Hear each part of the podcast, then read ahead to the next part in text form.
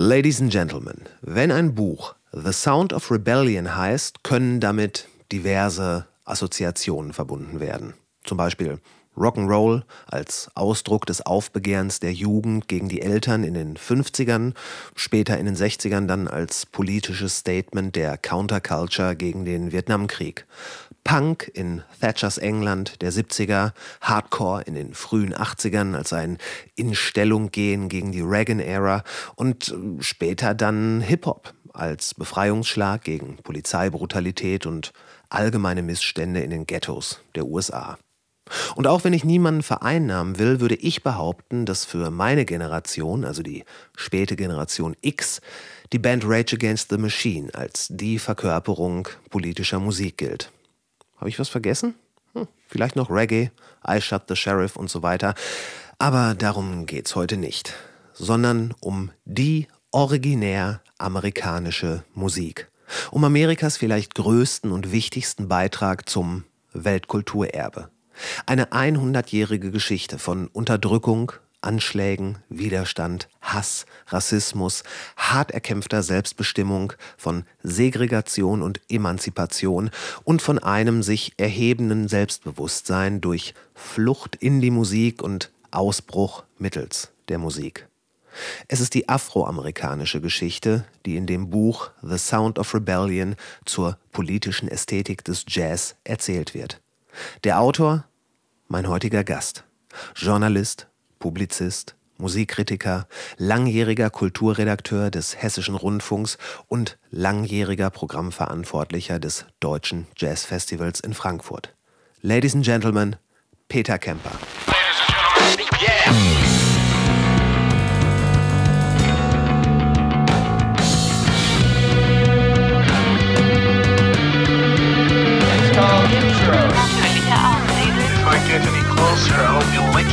Wo alles nicht ganz so schlimm oder nicht ganz so geil ist. Was wirklich drauf anlegt, könnte man Suicide bei Tiger begehen. Ja, es kann schief gehen. Und das ist heute. Hier werden nicht so viele Leute erschossen. 10.000 Mann, wir brauchen Pferde und Kanonen. Ich finde den Plan super. Die Welt geht zugrunde. Alles Kacke, bis nächste Woche.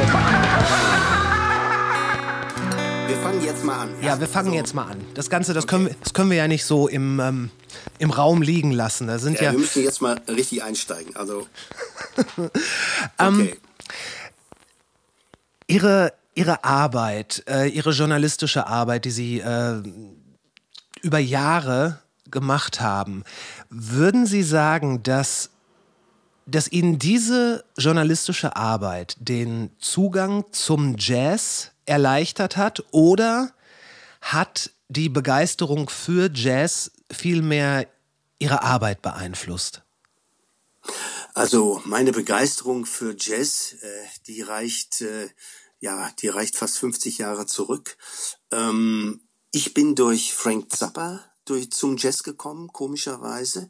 Äh, sein Album Uncle Meat damals, äh, das war das erste Album, was ich mir gekauft habe, das Vinylalbum, obwohl ich noch gar keinen Plattenspieler hatte. Ich hatte damals nur diesen kleinen Philips äh, Einknopfrekorder, habe mir alles bei Freunden auf, auf Kassette überspielt, aber ich wollte unbedingt dieses Album Uncle Meat haben. Ich hatte nämlich 1968 die Mothers of Invention in äh, in Essen bei den ersten internationalen Essener Songtagen live erlebt. Das war die erste Deutschland-Tour der Mothers of Invention mit Zappa. Und ich war so angetan von dieser Band, dass ich mir anschließend alle Platten besorgt habe. Und Uncle Meat war eine Platte, die hatten meine Freunde nicht, dann habe ich mir die gekauft, habe sie mir natürlich sofort auf Kassette überspielt auch. Und Zappa hat also schon sehr früh Jazz-Elemente, manchmal so ein bisschen parodistisch, aber hat sehr früh Jazz-Elemente in seine rockmusikalischen Exkursionen aufgenommen. Und ich bin dann äh, durch einen Freund in, immer stärker in den Jazz eingestiegen. Äh, wir haben uns damals Aufnahmen von den, damals hießen sie noch Berliner Jazztage. Das wurde damals in der ARD live übertragen, diese Konzerte in Berlin. Das war so das Festival neben dem Deutschen Jazzfestival in Frankfurt. Und da hatte ein Freund von mir, der hatte auf dem Tonband äh, eine Drum Battle aufgenommen, Art Blakey und Max Roach. Und Max Roach hat da ein Solo gespielt, ich werde es nie vergessen, das hatte fast eine mathematische Exaktheit. Also der war so melodiös auch auf den Trommeln, das hat mich umgehauen. Sowas hatte ich noch nicht gehört. Und naja, und dann hm, hat man sich das Jazzbuch von Joachim Ernst Behrendt, das war damals das erste Kompendium, wo man überhaupt so ein bisschen Überblick bekommen konnte in Deutschland über die Jazzgeschichte, habe ich mir besorgt und viele Namen. Das Jazz bestand für mich zunächst mal nur aus Namen, aber langsam bringt man dann für sich eine Ordnung in diese Namen, sieht bestimmte historische Linien mhm. und äh, so hat sich im Grunde meine Jazz Begeisterung immer weiter verstärkt. Ich bin äh, eigentlich von Haus aus war ich äh, bis äh, 1981 äh, an der Uni. Ich war Wissenschaftler. Ich hatte in Marburg eine Assistentenstelle in der Philosophie und hatte aber gleichzeitig ähm, angefangen, weil mich nach meiner Promotion hat mich der ganze Uni-Jargon, äh, die ganze Sprache, die Wissenschaftssprache so ein bisschen genervt und dann habe ich angefangen ja, journalistisch zu arbeiten, ganz primitiv. Ich habe mal äh, äh, ein Konzert von Archie Shepp in Röhrmond, ich werde es nicht vergessen, äh, erlebt. Das muss gewesen sein 1979 ungefähr. Und äh, hatte dann auch Gelegenheit, ein paar Takte mit ihm zu sprechen. Äh, ein kurzes Interview, würde man heute sagen. Äh, auf jeden Fall, ich habe dann mal, weil mir da ging vieles, ging mir vieles zu Archie Shepp, äh, dieser berühmte Saxophonist, ging mir durch den Kopf. Und ich habe damals ähm, mal, mir das alles mal so von der Seele geschrieben. Archie Shepp machte damals eine sehr interessante Entwicklung durch. Das war ja so ein Barrikadenstürmer des Jazz, eine der wichtigsten Stimmen Mitte der 60er Jahre. Auch so ein Vorkämpfer des Civil Rights Movement, hat sich auch immer in seinen Stücken auf diese politische Bewegung äh, der Bürgerrechtsbewegung bezogen. Und äh, er machte damals eine interessante ja, man würde fast sagen Kehrtwende. Er fing nämlich an, die Jazzgeschichte neu zu lesen, neu zu interpretieren. Er war durch dieses Fegefeuer des Free Jazz gegangen und war jetzt sozusagen bereit, die Jazzgeschichte neu zu interpretieren und spielte da, fing damals an, Charlie Parker Stücke zu spielen, Duke Ellington, Sophisticated Lady, Horace Silver, Coltrane Stücke sowieso. Also er stieg richtig in die Jazzgeschichte ein und ich habe das damals für mich so als so eine Art aufgeklärten Neotraditionalismus interpretiert und habe einen Artikel geschrieben, ähm, ganz äh, selbstbewusst, habe den ans Jazzpodium geschickt und das Jazzpodium hat diesen Artikel wirklich gedruckt. Hätte ich eigentlich nicht angenommen. Ähm, diesen Artikel wiederum hat ein Jazzredakteur beim Norddeutschen Rundfunk, Michael Naurer, das war ein sehr bekannter, sehr renommierter Jazzredakteur, der mit äh, Peter Rühmkorff, diesem, diesem Literaten und Dichter in äh, Hamburg, hatten die schon in den 50er Jahren diese Plattenreihe äh, Jazz und Lyrik rausgebracht.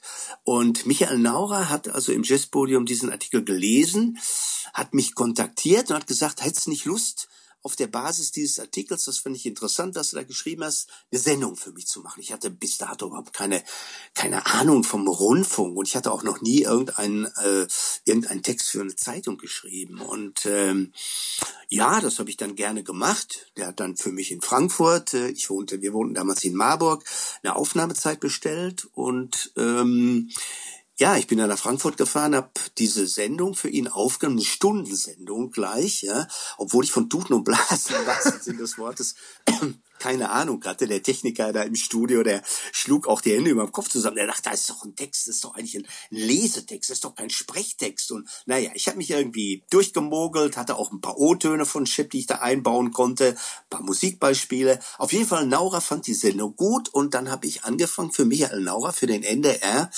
immer mal so alle zwei, drei Monate eine Stundensendung zu machen. Ich hatte damals nach wie vor eine Uni-Perspektive. Ich war in Marburg äh, an der Uni, habe auch Lehrveranstaltungen dort gegeben und dann passierte Folgendes. Dann hat ein Jazzredakteur im Hessischen Rundfunk, zu dem ich ja immer fuhr, im, als Programmhilfe, von dort wurden dann die Sendungen an den NDR überspielt, Aha. ein Jazzredakteur im HR, nämlich Ulrich Olshausen, auch eine absolute Koryphäe und Kapazität, der hatte damals eine Sendung, äh, der Neuklang im Jazz hieß. Die, habe ich immer be mit Begeisterung gehört in Marburg und habe den ja sehr geschätzt und der machte auch damals, war der Programmverantwortliche für das Deutsche Jazz Festival.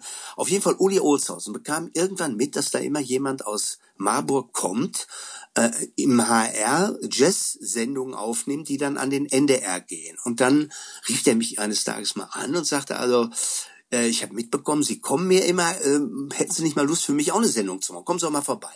Naja, und so habe ich den Uli dann kennengelernt.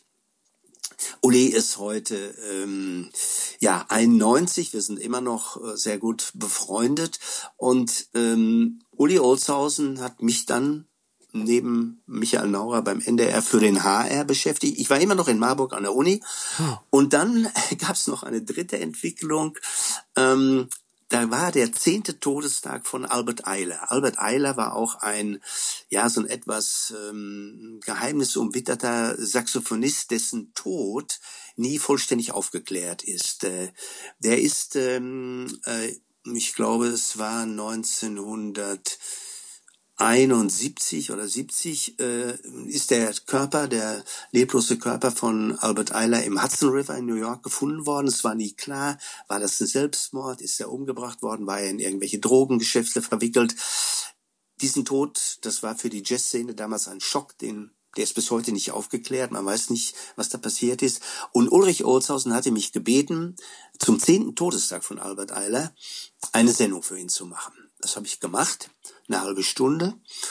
Und am nächsten Tag rief er mich an und sagte, kauf dir doch morgen mal die Frankfurter Allgemeine Zeitung, die FAZ. Ja, ich sag, äh, ich lese ja eigentlich die Frankfurter Rundschau, ich bin kein FAZ-Leser. Doch, sagt er, kauf sie dir mal. Ja, ich sag, wieso? Ja, kauf sie dir doch einfach mal. Guck, guck mal rein. Am nächsten Tag, ich kaufe mir die FAZ. Da sehe ich, dass im Feuilleton ein Artikel steht zum 10. Todestag von Albert Eiler von Peter Kemper. Da hatte Ulrich Olshausen einen Teil des Manuskripts, was ich für ihn, für die Sendung geschrieben hatte, äh, an die FAZ gegeben und die haben das dann auch gedruckt. Ja?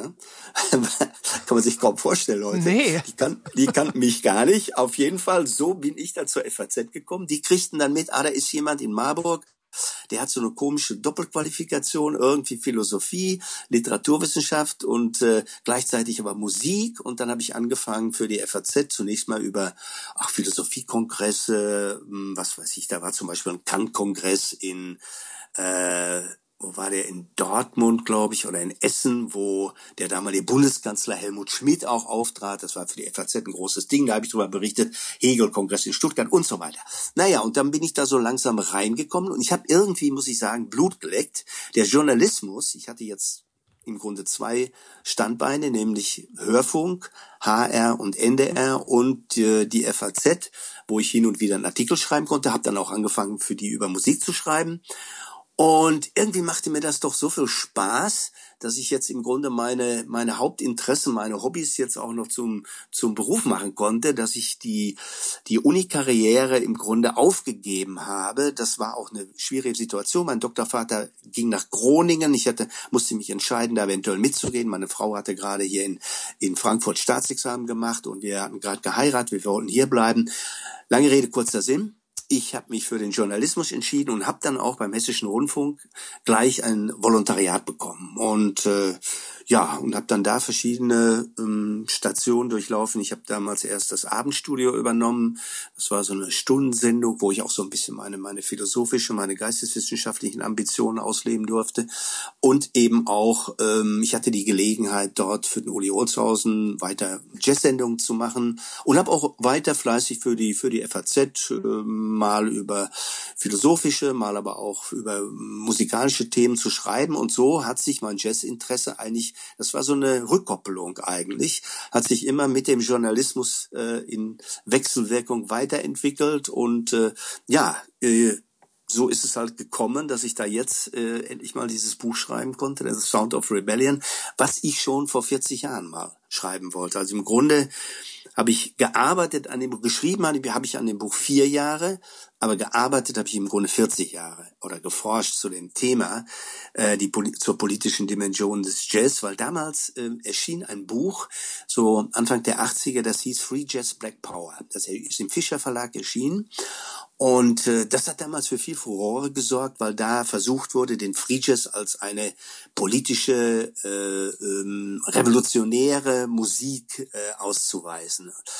Das war aber sehr nach meinem Dafürhalten sehr oberflächlich. Äh, das waren alles so Behauptungen, man sagt das so leicht, der Jazz ist politisch. Und ich wollte dem immer schon so ein bisschen genauer auf den Grund gehen. Und äh, naja, jetzt hatte ich halt die Gelegenheit, das mal zu tun und da ist das Buch entstanden. Man merkt, dass Sie in den in zahlreichen Redaktionen von ähm, sehr auch investigativen wobei kann man das sagen, auf jeden Fall sehr anspruchsvoll journalistischen Magazinen wie äh, Doppelkopf oder auch Funkkolleg mhm. waren. Sie haben jetzt nämlich schon einige Fragen, die ich mir hier notiert, äh, notiert habe, einfach mal so vorweggenommen. Die können wir ja nochmal drüber sprechen. Naja, ähm, das Buch. Dieses Buch, es, es ist ja wirklich ein, ein Mammutwerk, gar nicht mal unbedingt ähm, von dem äh, von der Schwierigkeit, es zu lesen, sondern auch wirklich um das wiederzuspiegeln, wozu es angetreten ist. Ähm, und meine Frage wäre gewesen, wie viel Recherche steckt in diesem Buch? Aber ich habe sie jetzt so verstanden, mhm. dass, dass quasi ihr Leben und ihre Beschäftigung und ihr, ähm, ihre Involviertheit in der Szene zu gar, fast schon zu gar nichts anderem als zu diesem Buch führen konnten. Äh, ist im Jahr ein bisschen überspitzt formuliert, stimmt das? Also wie gesagt, das Thema ähm, was ist politisch am Jazz, treibt mich schon seit 40 Jahren um. Das kann man schon so sagen. Und ich habe natürlich während dieser äh, langen Zeit, äh, ich war allein 34 Jahre beim Hessischen Rundfunk äh, als Redakteur beschäftigt und habe auch während der Zeit immer über Musik geschrieben, auch andere Bücher.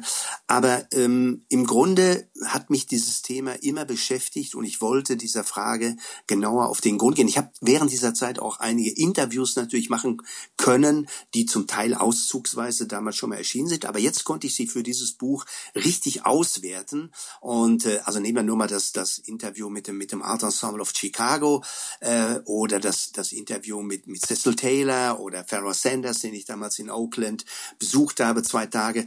Also ich hatte immer Gelegenheit während meiner äh, journalistischen Jahre im Grunde Interviews zu machen, Artikel zu schreiben, über bestimmte Phänomene im Jazz nachzudenken. Aber jetzt habe ich eben die Gelegenheit, das alles mal, ich sag mal, auf den Punkt zu bringen. Mhm. Wirklich mal thematisch zu bündeln. Muss man, wenn man, wenn man sich so die politische Entwicklung oder generell die Entwicklung des Jazz anguckt, da würde ich jetzt erstmal so ganz grob, weil ich glaube, die Anfänge, da kann man, die kann man nicht so hundertprozentig verorten. Die Geschichte des Jazz ist so umspannt ungefähr ein Jahrhundert. Kann man, mhm. kann man das so sagen? Kann man sagen, ja. Gut.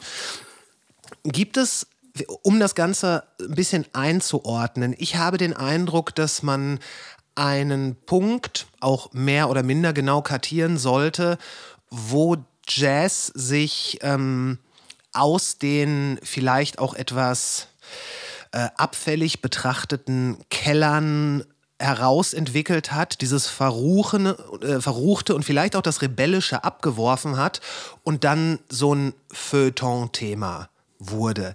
Gibt es so einen Moment? Es gibt mehrere Momente. Also das war, also vielleicht mal ganz kurz. Ich versuche mal mit ein paar Stichworten die Stilgeschichte des Jazz zu skizzieren, damit mhm. wir da so ein paar Anhaltspunkte haben. Also Sie haben richtig gesagt, der Jazz ist ungefähr 100 Jahre alt. Er ist damals in New Orleans aus der Taufe gehoben worden, einfach durch die Begegnung von europäischer Marschmusik äh, die dort in den Paraden, in den, in den Begräbnismärschen und so weiter auftauchte und afroamerikanischer Musik. Die Schwarzen in den USA, die Afroamerikaner die aus Westafrika zunächst mal dort als Sklaven äh, gelandet sind, äh, die haben ja sehr früh angefangen, auf der Basis ihrer afrikanischen Wurzeln eigene Musikformen zu entwickeln. Das fing an mit den, mit den Work-Songs, die sie also auf den Feldern bei der Arbeit gesungen haben, oder den sogenannten Field Hollers. Das waren so Rufe, melodische Rufe, so ein Singsang, wo man sich verständigt hat untereinander, oder man hat sich auch einfach nur ein bisschen Mut zugesprochen, sich selbst ermutigt bei der Eintönigen Feldarbeit. Daraus dann kam noch der kam kam noch die die Einflüsse der Kirche der Religion hinzu mhm. äh, dann kamen Spirituals auf und aus diesem ganzen Amalgam ist dann der Blues entstanden der Blues ist sicherlich ein Vorläufer des Jazz weil auch im Blues schon improvisiert wurde und dann kam zunächst mal der sogenannte New Orleans Jazz auf das waren in erster Linie ja, Louis Armstrong ist sicherlich einer der wesentlichen Verfechter gewesen. Äh, da gab es aber auch noch andere, King Oliver, äh, Sidney Bichet, wie auch immer. Das war eine Musik, die damals noch ähm, sehr eingängig war, sehr rhythmisch, aber noch nicht, äh, ich sag mal, mit irgendwelchen Verfremdungselementen operierte. Das wesentliche Element damals war sicherlich der, der Rhythmus, dieser sogenannte Offbeat, der eben nicht mit der mit dem normalen Rhythmus, wie wir ihn in Europa kennen, Viervierteltakt oder so, kompatibel ist, sondern immer so ein bisschen vor oder hinter der Eins angesiedelt ist, also ein bestimmte, bestimmtes rhythmisches Gefühl. Man hat es dann später als Swing bezeichnet. Dieser New, Orleans Jazz hat sich dann, und da komme ich jetzt auf Ihre Frage zurück, ähm, kommerzialisiert. Es gab größere Big Bands. Daraus ist sozusagen der Swing Jazz als ein Stil entstanden und der der der Swing war damals also auch schon äh, bei Weißen eine sehr äh, willkommene Tanzmusik. Er war in erster Linie Tanzmusik, weniger Kunstmusik. Der sozusagen die Antwort auf den Swing als eine kommerziell äh, sehr erfolgreiche Tanzmusik war dann der Bebop. Der Bebop war im Jazz eigentlich die erste Kunstmusik, wo Jazz wirklich äh, zu einer zu einer Kunstform wurde, die auch nicht von Weißen sofort kopiert werden konnte. Die ganzen Swing Orchester, das war, die waren auch äh, irgendwann von Weißen beherrscht. Ja, die ganze Musikindustrie äh, war von weißen äh, Geschäftsleuten sowieso äh, beherrscht. Aber der Bebop war ein Stil, den Afroamerikaner Anfang der 40er Jahre äh, an der Ostküste entwickelt haben, also wichtige Figuren, äh, Charlie Parker, Dizzy Gillespie, Thelonious Monk, äh, Miles Davis damals auch, äh, eine Unzahl äh, von äh, schwarzen Jazzmusikern, die sich nach den nach ihren offiziellen ähm, Engagements in den Jazzclubs dann getroffen haben, anschließend noch zu Jam Sessions. Und dabei hat man einen neuen Stil kreiert, der darauf basierte, dass man ähm, sich bekannte Songs nahm und die aber äh, sozusagen verkomplizierte, indem man eben höhere Harmoniefunktionen über die Akkorde legte. War das so ähm, der Moment, wo die ähm, Musik sich selber ein Stück weit bewusst wurde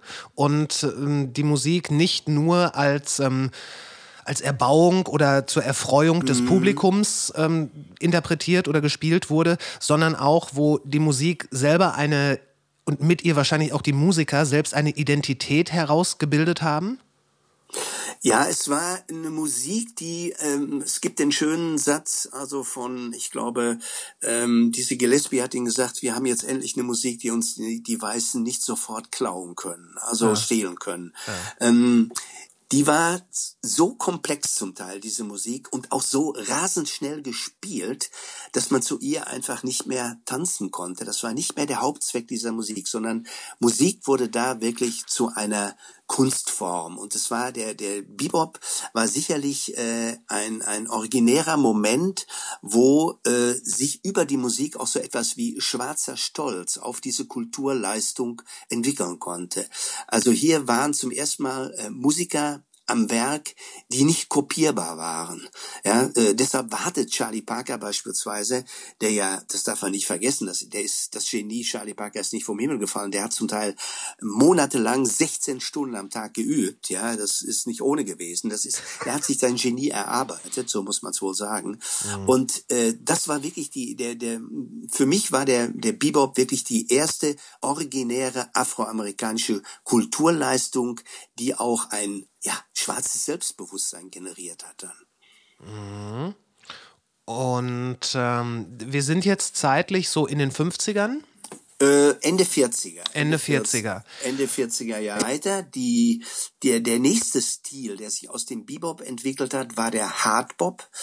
Ähm, der Bebop, das, jetzt kommt der Blues wieder ins Spiel. Der Bebop war mh, eine Musik, eine Jazzform, wo der Blues äh, zwar noch eine Rolle spielte vom Gefühl her, aber diese ursprünglich äh, simple zwölftaktige Form des Blues, der der Mississippi Delta Blues beispielsweise Namen wie Robert Johnson oder so, mit dem wollten die Bebopper nichts mehr zu tun haben. Das war denen im Grunde primitive Musik. Man wollte jetzt eine komplexe Musik machen, eine moderne Musik und hat sich von diesen, ich sag mal, archaischen Wurzeln des Blues eigentlich zu distanzieren versucht.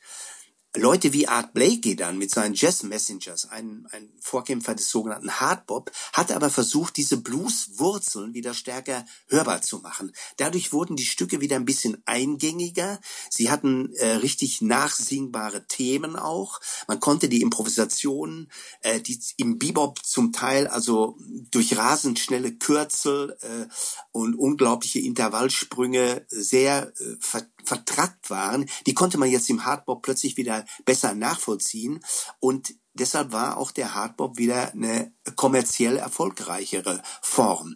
Auf den Hardbop entwickelt, äh, aus dem Hardbop entwickelte sich das, was man dann später den modalen Jazz genannt hat, also mit Namen wie Miles Davis, Kind of Blue ist so ein, das Album Kind of Blue, ja.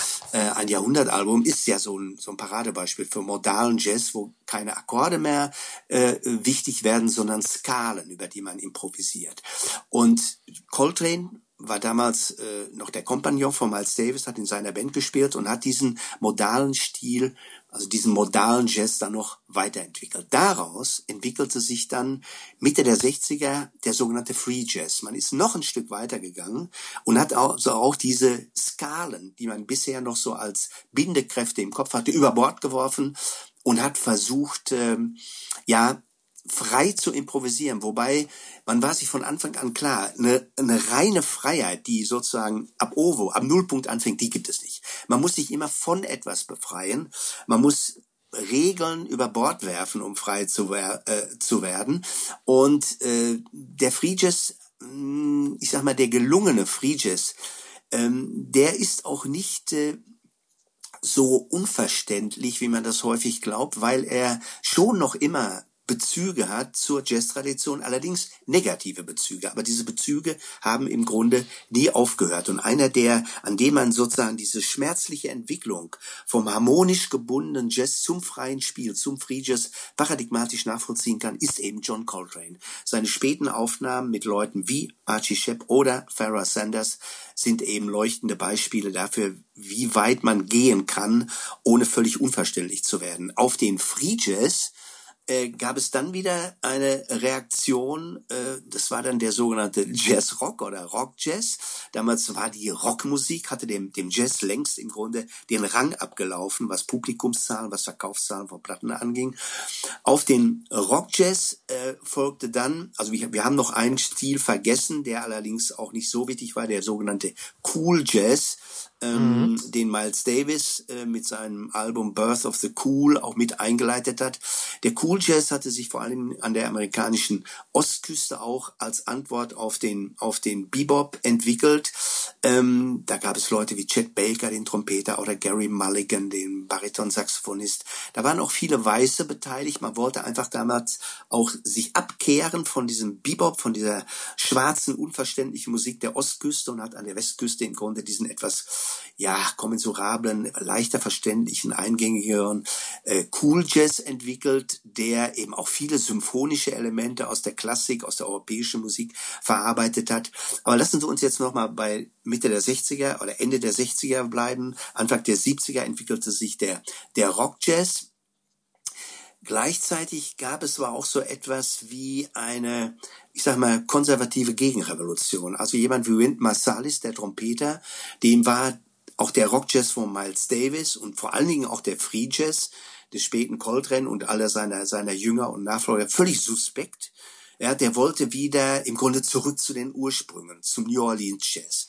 Er stammt auch aus New Orleans. Äh, die, die Massalis-Familie äh, ist eine hochmusikalische Familie. Ellis Massalis, der Vater war ein großer Pianist. Sein, sein Bruder äh, Brentford Massalis ist ein guter Saxophonist. Dann noch Delfayo Massalis, der Bruder, ist ein toller Posaunist. Also eine sehr musikalische Familie aus New Orleans. Und Ähm, Wynton Marsalis war im Grunde der konservative Gegenpol zu dem Rockjesser Miles Davis. Ich beschildere in meinem Buch auch äh, eine sehr interessante Begegnung, äh, wo äh, Marsalis äh, bei der bei der Expo ähm, Anfang der 80er Jahre in äh, Montreal sich auf die Bühne schleicht in einem Miles Davis Konzert und Miles Davis völlig ausrastet und ihn von der Bühne schmeißt und äh, ja, das war schon eine, eine Provokation auch, die äh, Wynton Marsalis damals probiert hat.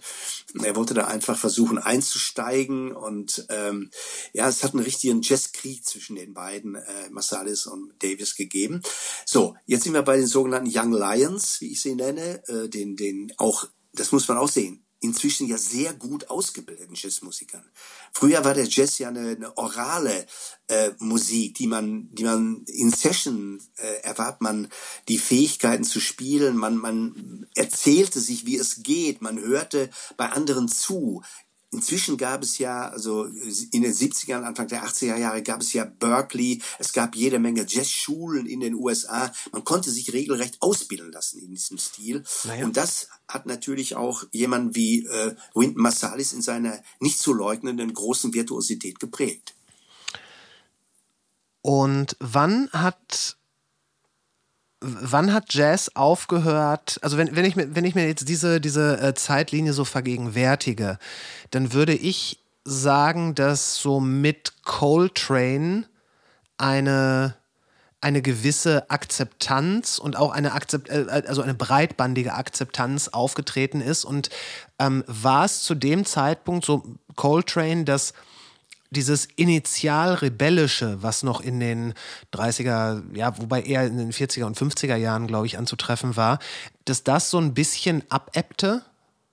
Nee, eigentlich im Gegenteil. Also, weil Coltrane war ja mit der Initiator auch des Free Jazz, ja. Er war ja einer, ein, einer, ein Motor, der Leute wie Albert Eiler, wie Farrah Sanders, wie Archie Shepp und hundert andere motiviert hat, sich so zu, motiviert hat, sich sozusagen aus den letzten Harmoniegerüsten des Jazz zu befreien. Also der Free Jazz äh, war in den, in den 60er Jahren, weil er eben sehr eng verbunden war, auch mit dem Civil Rights Movement, weil es jede Menge Solidaritätsadressen von diesen afroamerikanischen Musikern an die Bürgerrechtsbewegung, an, an ihre Veranstaltungen, an Martin Luther King, an äh, Malcolm X und so weiter gab, mhm. war er natürlich gerade in der, ich sag mal, in der, in der Mehrheits, in der weißen Mehrheitsgesellschaft der USA äh, nicht gut gelitten. Das war damals eine Protestmusik. Also ich würde sagen, sagen, der, der Jazz war mit dem Swing ist er zunächst mal sehr kulinarisch geworden. Der Bebop war dann schon eine Musik, die, ähm, ja, da lässt sich schon so ein rebellischer Impetus raushören, weil er eben auch sehr verrätselt war, man konnte nicht mehr tanzen. Der Cool Jazz war dann wieder eine, eine, der Versuch, auch von vielen Weißen damals, ähm, also das sagt alles überhaupt nichts über den Wert des Jazz aus. Ich versuche das jetzt nur mal so sozialgeschichtlich einzuordnen. Naja, klar, klar, klar. Äh, der Cool Jazz war dann wieder der Versuch, den, den Jazz wieder so ein, ich sag jetzt mal, ein bisschen zu beruhigen, ja, ein bisschen smoother, ein bisschen, bisschen gelassener, ein bisschen kulinarischer. Auch gefälliger vielleicht? Gefälliger zu machen ein bisschen, ja, er war schon komplex auch der Cool Jazz, aber und dann kam daraufhin wieder der Free Jazz, dann kam der Rock Jazz. Der Rock Jazz hatte eine mit Miles Davis, Bitches Brew, da gab es in Europa natürlich dann auch viele Anknüpfungspunkte, Colosseum und wie die Bands alle alle hießen hier, If, ähm, Big Bands äh, oder größere Rockbands äh, in den USA, ähm, äh, Blood, Sweat and Tears oder Chicago, das waren alles Rock-Jazz-Bands, wo also wirklich Rock-Elemente, Rock-Rhythmen, die Instrumentierung des Rock mit dem Geist des Jazz, vor allen Dingen mit seinem Improvisationsgeist vermählt wurde. Das war schon kommerziell sehr erfolgreich. Man hat Miles Davis ja immer vorgeworfen, er hätte sich ausverkauft mit dem, mit dem Rockjazz. Also das ist eine Meinung, die heute noch in der Jazzszene viele vertreten, dass, dass Miles Davis im Grunde mit dem, mit dem Rockjazz oder der Fusion-Musik, wie er es bezeichnet hat, den Jazz verraten hat. Er ist natürlich eine Figur, die im Grunde die Stile vom Bebop bis zum Hip-Hop-Jazz, da kommen wir gleich noch drauf, durchlaufen hat. Also er ist auch eine Figur, an der sich im Grunde die ganze Stilgeschichte ablesen lässt und nachhören lässt. Mhm.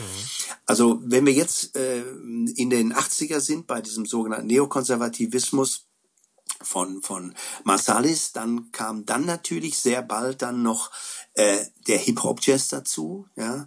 Also mhm. Hip-Hop wurde auch von vielen Leuten wie Archie Shepp oder Max Roach äh, die in früheren Stilen, äh, Max Roach schon im Bebop, Shep dann ab den 60er Jahren im Free Jazz, ähm, eine große Rolle gespielt haben. Hip-Hop wurde als der neue Blues verstanden. Und viele, viele ähm, amerikanische junge Musiker wurden eben durch Hip-Hop, weil er eben mit einfachsten Mittel, Mitteln äh, gemacht werden konnte. Man schloss sich mit seinem Plattenspieler äh, heimlich an die ans Stromnetz, ans örtliche Stromnetz an und das kostete dann nichts was und konnte scratchen und dazu dazu rappen und so weiter. Das war eine Musik mit einfachsten Mitteln äh, und hat ein bisschen was auch in seinen Ursprung von der Primitivität des Blues, überhaupt keine Frage, und von der Un Unmittelbarkeit und Ehrlichkeit des Ausdrucks des Blues.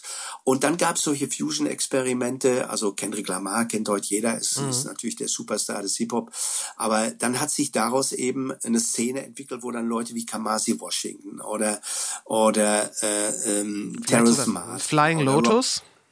Bitte? Kennen Sie Flying Lotus? Flying Lotus natürlich, das ja. ist der Neffe von Neffe von Alice Coltrane. Genau, ja? genau. Den kenne ich ja. Und das sind alles junge Leute, die jetzt wiederum eine neue Synthese versuchen eben von äh, Jazz und Hip Hop. Und so gibt es also eine eine, eine Stilgeschichte, äh, die mit immer meist immer mit mit Persönlichkeiten äh, verbunden ist, an denen man eben auch diese diese Entwicklung des Stils nachvollziehen kann, die den Jazz ausmacht. Und mein mein Motiv, ein zentrales Motiv, dieses Buch zu schreiben, The Sound of Rebellion, war, das möchte ich noch sagen, ich wollte damit auch darauf hinweisen, dass fast oder im Grunde alle, alle Stile des Jazz sind von schwarzen, sind von afroamerikanischen Musikern initiiert worden. Natürlich gab es auch Weiße, die dann beteiligt waren, die sich beteiligt haben, aber die Initialzündungen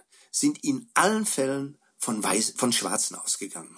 Und das droht heute doch sehr stark in Vergessenheit zu geraten. Der Jazz hat sich nicht nur internationalisiert, er hat sich globalisiert. Es gibt ihn überall. Es gibt ihn in Indien, es gibt ihn in Korea, es gibt ihn in, Spanien, es gibt ihn auf den Färöerinseln, es gibt überall Jazz. Ja, aber dabei droht eben ein bisschen zu, in Vergessenheit zu geraten, dass der Jazz afroamerikanische Wurzeln hat und dass er, so sehe ich es zumindest, äh, immer noch die, ja, die, die, die größte Kulturleistung äh, von Afroamerikanern war. Ich meine, gerade heute, äh, in, in Zeiten eines, eines anhaltenden kulturellen Rassismus in den USA, äh, die sich ja immer noch in weiten Teilen als eine White Power Nation begreifen, da ist mir diese, diese politische Selbstvergewisserung des Jazz äh, und seines, ich nenne es mal seines afroamerikanischen Glutkerns, ja, wichtiger denn je. Denn äh, Jazz ist heute eigentlich Americas Art Form Number One. Es ist vielleicht der, der wichtigste Beitrag der USA zum Weltkulturerbe. Und da sollte man eben nicht vergessen, dass der von Schwarzen unter schwierigsten Bedingungen, wo sie eben immer rassistischen Anfeindungen ausgesetzt waren, ähm, erschaffen wurde. Und das war für mich eben das große Rätsel. Wie war es möglich, dass so eine große Musik, die so äh, ja stolz und so, ähm, wie soll ich sagen, so selbstgewiss und mit einer solchen Selbstüberzeugung auftritt. Äh, wie war es möglich, dass so eine Musik überhaupt unter diesen schwierigen Bedingungen des grassierenden Rassismus entstehen konnte? Das ist eine Frage, die ich mir in dem Buch gestellt habe. Ja, ich würde diese Frage gerne aufgreifen und ähm, noch ein bisschen ähm, weiter quasi tragen. Ähm, vorher würde ich noch ein Zitat aus dem Buch vorlesen von ähm, Duke Ellington und ich glaube, das passt sehr gut. Ähm, Zitat: Ich behaupte, dass der Schwarze die kreative Stimme Amerikas, ja, das kreative Amerika ist. Und es war ein glücklicher Umstand in Amerika, als der erste unglückliche Sklave an seiner Küste landete. Nach dieser qualvollen Einführung ins Land der Freiheit bauten wir seine anmutigste Zivilisation auf, seinen Wohlstand, die blühenden Felder und hübschen Häuser, seine netten Traditionen, die geregelten Freizeitaktivitäten und seine Musik, all das waren unsere Schöpfungen. Wir schufen in Amerika eine neue Sehnsucht nach wahrer Demokratie, nach einer Freiheit für alle, einer Brüderschaft aller Menschen, Prinzipien, auf denen dieses Land gegründet wurde. Wir, diese Getretenen, empfindliche, äh, wir, diese getretene, empfindliche, diese unermüdlich fordernde Minderheit, sind die Verkörperung jenes Ideals, das mit den Pilgrim-Vätern vor fast 350 Jahren entstand. Ja, das ist ein wunderbares Zitat in Absolut. Ja. Aber diese, dieses Zitat und ähm, auch die ganze Geschichte wirft natürlich auch die Frage auf, wäre der Jazz ohne die Gräueltaten der Sklaverei entstanden? Ja, ich weiß nicht, vielleicht spielen Sie da auf diese, diese Theorie an, dass Kunst nur durch, durch Leiden oder eine, durch Unglück. Äh, eine, Theorie, eine Theorie, die ich eigentlich nicht wahrhaben möchte. Ja. Äh, da ist vielleicht ein bisschen was dran, dass mh, mm, Kunst nur unter schwierigen Bedingungen, wo auch ein gewisser sozialer Druck da ist, wo vielleicht auch ein unglückliches Bewusstsein im Spiel ist, entstehen kann, weil äh, Otto Normalverbraucher, Verbrecher, der glücklich in den Tag hinein lebt, der schafft halt keine Kunst, sondern Kunst hat immer etwas mit äh, extremer Ex Expression, mit ähm, Unverständlichkeit äh, zu tun. Äh, er steht im Kunst steht Musik, Jazz vor allem steht ein bisschen quer zu den zu den normalen Hörgewohnheiten, zu den normalen Kommunikationsformen und äh, von daher ähm, ich würde nicht so weit gehen zu sagen, also die Sklaverei ist äh, sozusagen äh, die Grundbedingung dafür, dass es Jazz gibt. Ähm, aber sicherlich äh, ist der Jazz ein, ich habe es genannt, Akkulturationsprodukt, ein Verschmelzungsprodukt verschiedener Kulturen gewesen. Mhm. Wie diese Kulturen nun zusammengekommen sind, äh, ob sie so gewaltsam wie bei der Sklaverei oder man hätte das auch äh, über eine Einwanderung oder wie auch immer äh, äh hätte dieser dieser äh, äh, äh, Clash of Cultures da stattfinden können. Aber auf jeden Fall ist der Jazz eine Musik, die äh, aus einem Verschmelzungs Prozess unterschiedlicher Kulturen, unterschiedlicher Wahrnehmungen, unterschiedlicher Artikulationsformen entstanden ist. Das ist, glaube ich, zweifelsfrei. Das ist definitiv zweifelsfrei. Und vielleicht ist das, was die grausamen Umstände hervorgebracht haben, nur eine äh, gewisse Dringlichkeit, die dadurch, auch durch die, durch die ähm, letzten Endes erfolgreichen Versuche der Selbstermächtigung noch angetrieben, dass es einfach schneller passieren sollte. Also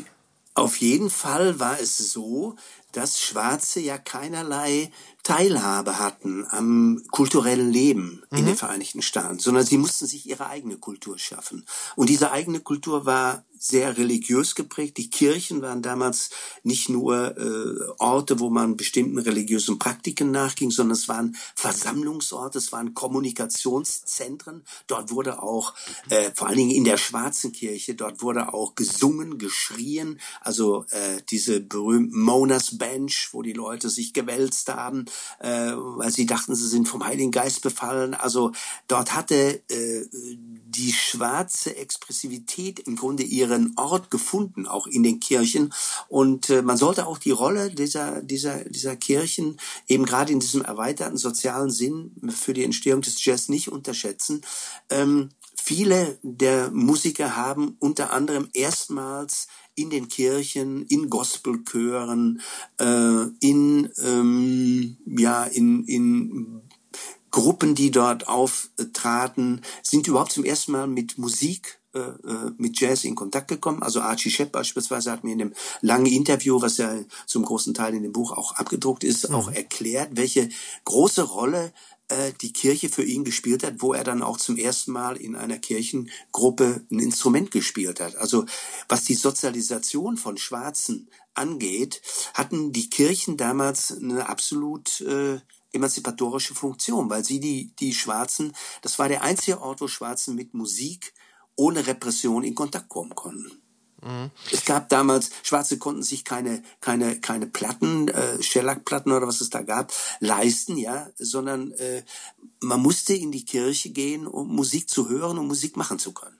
Und es hat natürlich auch diesen, diesen Community-Effekt, von dem genau. ich übrigens glaube, dass heute, ähm, ich bin kein religiöser Mensch, man könnte jetzt sagen, weiß Gott nicht, ähm, aber ich glaube, dass der, ähm, dieser, dieser, dieser Moment des, der Zusammenkunft, mhm. dass das etwas ist, was heute auch durch das immer, durch immer weniger Leute, die in die Kirche gehen, ein Punkt ist, der vielleicht nicht unbedingt der gesündeste für eine Gesellschaft ja, ist. Ja, ja, ich weiß, worauf Sie hinaus wollen. Also äh, dieser äh, Zusammenhalt auch, der sich ja, ja. Äh, in der Kirche äh, ergibt. Ähm, es gibt, man kann noch weitergehen. Man kann auch sagen, die Kirche ähm, oder ausgehend von der Kirche haben sich bestimmte Rituale in unserer Gesellschaft entwickelt, die auch immer mehr äh, zu verlor, äh, verloren zu gehen drohen. Also ich habe zum Beispiel in dem Buch auch ähm, ein Kapitel über das Art Ensemble of Chicago, eine ganz, ganz wichtige Band äh, in den in den 70ern, äh, 80er Jahren, äh, wo viele stilistische Momente zusammenkamen und die haben diesen Ritualbegriff ganz stark gemacht, besonders stark gemacht, weil sie sagen, Rituale schaffen soziale Gemeinsamkeit, schaffen sozialen Zusammenhalt äh, und der scheint heute, wie Sie zu Recht sagen, nötiger denn je. absolut. Also ähm, man, man durchläuft natürlich so seine eigenen kleinen, solitären Rituale jeden Tag. Und sei es einfach nur, dass man genau weiß, wie viele Minuten, nachdem man aufgestanden ist, sich seinen Kaffee macht oder so. Aber dieses, ähm, diese dieses Gemeinschaftsstiftende. Ja, dieses Gemeinschaftsstiftende, was einen selber ja auch so ein, ein Stück weit entlastet. Weil mhm, man, absolut. weil man sich ja selber in der Masse auch verlieren kann. Das kann natürlich auch etwas Entlastet Schlechtes sein. Und, und schafft Sicherheit. Ja, ja, ganz genau, ganz genau. Man, man spürt vielleicht für einen Moment nicht mehr so die ganze, äh, die ganze Last der Welt auf seinen eigenen Schultern, sondern man, ähm, man teilt sie. Ja, ja. Würden Sie sagen, dass Jazz heute aufgehört hat, politisch zu sein oder soziale Fragen zu stellen? Auf keinen Fall. Ich meine, man muss, glaube ich, jetzt an dieser Stelle doch mal äh, unterscheiden zwischen dem europäischen Jazz und dem amerikanischen Jazz. Mhm. Ich habe dieses Buch äh, primär äh, geschrieben, um die politische Dimension des Jazz in der afroamerikanischen Community zu untersuchen. Ähm, man kann natürlich fragen, darf ich das überhaupt als Weißer? Ich meine, äh, ich glaube schon, dass ich das darf. Ich habe mich vor allen Dingen auch ermutigt gefühlt, das zu tun, weil Archie Shepp äh, mich dazu ermutigt hat. Er sagt eben, es, äh, es ist ein Fehler zu glauben, dass nur Schwarze über schwarze Musik schreiben können. Äh, es kommt eigentlich darauf an, äh, Positionen einzunehmen und das können Weiße vielleicht sogar besser, auf die wir Schwarze gar nicht kommen würden, weil wir zu stark in diese Geschichten involviert sind. Als Außenstehender kann man Fragen stellen, zu denen Leute, die so verstrickt sind in das Problem, äh, gar nicht stellen könnten. Und äh, Shep sagt eben, dass der Diskurs äh, zu diesen Fragen der Black Music, der politischen Dimension von Jazz eben so vielfältig wie möglich sein sollte. Und deshalb habe ich mich auch ermutigt gefühlt, dieses Buch zu schreiben, als, als alter weißer Mann, wie es heute so schön despektierlich heißt. Ähm, der europäische Jazz, den will ich überhaupt nicht kleinreden, weil ich ihn in diesem Buch äh, etwas stiefmütterlich behandelt habe. Nur man muss sehen, dass der Jazz afroamerikanischen Ursprungs ist. Mhm. Da geht kein Weg dran vorbei, der beißt die Maus keinen Faden ab. Der Jazz ist nach Europa gekommen und wurde in Europa, ja, in der in den 20er Jahren, äh, die die Roaring Twenties, die die goldenen 20er hier bei uns, da wurde auch Swingmusik gespielt, aber er wurde eben nicht hier entwickelt, ja, mhm. sondern er kommt aus den USA und ich sagte ja eben schon, das ist eigentlich der der wichtigste Beitrag der USA zum Weltkulturerbe und Zunächst mal hat man in Europa den amerikanischen Jazz imitiert. Man hat ihn nachgespielt. Und dabei, bei diesen Nachspielen, haben sich natürlich eigene Stile, Nebenstile entwickelt. Es hat sich dann schon so etwas wie eine europäische Jazz-Spielart entwickelt. Und in den spätestens ich sage mal Mitte der 60er Jahre hat dann die die europäische Kunst, die Kunstszene, also Fluxus, Konzeptkunst, solche solche Entwicklungen, die haben dann auch großen Einfluss auf die Kunstmusik, Jazz in Europa gehabt. Und viele Leute, wie zum Beispiel der im letzten Jahr verstorbene Peter Brötzmann, der Wuppertaler äh, Free Jazz Berserker, will ich ihn mal nennen, äh, der hat sich immer sehr stark auf die europäische Kunstszene bezogen auf mhm. Performancekunst, äh, äh, das Living Theater in den, in, den, in den 60er Jahren. Also es gab ganz viele Impulse aus der Kunstszene, aus dem Theater, aus der europäischen Kunstmusik, aus der neuen Musik, wie man sie damals genannt hat, äh, die auf den Jazz zurückgewirkt haben. Und deshalb hat sich auch heute so etwas wie ein spezifisch europäischer Improvisationsstil entwickelt. Vor allen Dingen, also in, in England gibt es ganz viele Bands, äh, die haben überhaupt keinen, keinen Bezug mehr im Grunde zu den afroamerikanischen Wurzeln des Jazz, sondern die, wenn man sie sozusagen irgendwo verorten wollte, dann müsste man sie in der europäischen Kunstszene verorten. Das sagt überhaupt nichts über den Wert oder den Unwert dieser Musik aus. Es sagt nur etwas darüber aus, dass das, was ich den, den afroamerikanischen Glutkern des Jazz bezeichne, dass der im europäischen Jazz immer stärker zu verlöschen droht, wenn er nicht schon äh, erloschen ist. Es gibt mhm. äh, auch viele Aussagen von von von äh, Free-Jazz-Musikern, äh, das ging schon in den 60ern los, Alexander von Schlippenbach, äh, Peter Kowal, der, der, der Bassist aus Wuppertal, die haben gesagt, wir wollen mit dem afroamerikanischen Jazz eigentlich gar nichts mehr zu tun haben. Wir sind froh, dass wir uns davon emanzipiert haben. Wir machen unseren Jazz. Und das heißt dann, wir nehmen die zentralen Elemente des Jazz, nämlich eine besondere Form von Rhythmik und vor allen Dingen die Improvisation, das Improvisationselement und vor allen Dingen auch eine bestimmte Soundsprache und machen sie mit unseren europäischen Erfahrungen zu etwas Neuem. Und das ist dann der europäische Jazz, der existiert heute sozusagen. Es gibt natürlich viel Austausch zwischen afroamerikanischem Jazz und europäischem Jazz. Ich will da jetzt überhaupt kein, keine, keine, keine Frontstellungen aufmachen oder so. Natürlich gibt's den. Aber man darf dabei nie vergessen, dass die großen, stilprägenden Persönlichkeiten des Jazz, das waren Afroamerikaner. Also ist es immer noch so, dass ähm, der weiße Mann oder die weiße Frau keinen Bebop spielen kann? Doch, er kann es inzwischen. Er kann es inzwischen. Er wird ja auch äh, so ausgebildet. Also es gibt heute an jeder größeren Universität gibt es oder Musikhochschule gibt es Jazz-Studiengänge. Ich mhm. sagte ja vorhin schon, der Jazz ist heute nicht nur akademisiert, er ist auch in einem solchen Maße professionalisiert, was ein bisschen schade ist, finde ich auch, weil viele Leute, die von den von den Musikhochschulen kommen, die sind bestens ausgebildet. Die beherrschen wirklich die Parker Chorusse, die können Donna Lee rauf und runter spielen, die können Giant Steps von Coltrane rauf und runter spielen. Nur, haben sie einen eigenen Ton? Haben sie einen eigenen Ausdruck? Oder ist das auch alles virtuoses Remake? Ist das Imitat? Das ist immer die große Frage, die man sich stellen muss. Richtig, das nur weil man, weil man etwas spielen kann, weil einem die Fingerfertigkeit oder die Virtuosität zu eigen ist, heißt es ja nicht, dass man das und darauf äh, würde ich sagen, spricht das Buch ja auch immer wieder an, dass da eben viel mehr hinter ist als nur Töne. Ähm ja, es sind vor allen Dingen auch die Lebenserfahrungen der Leute dahinter. Sie haben eben schon, eben schon das schöne Zitat von Elling gebracht.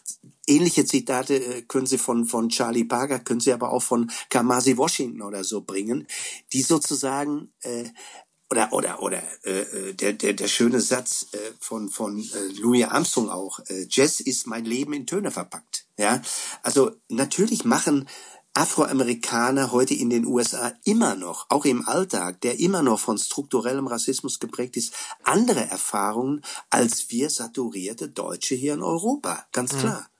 Ja, ja, selbstverständlich.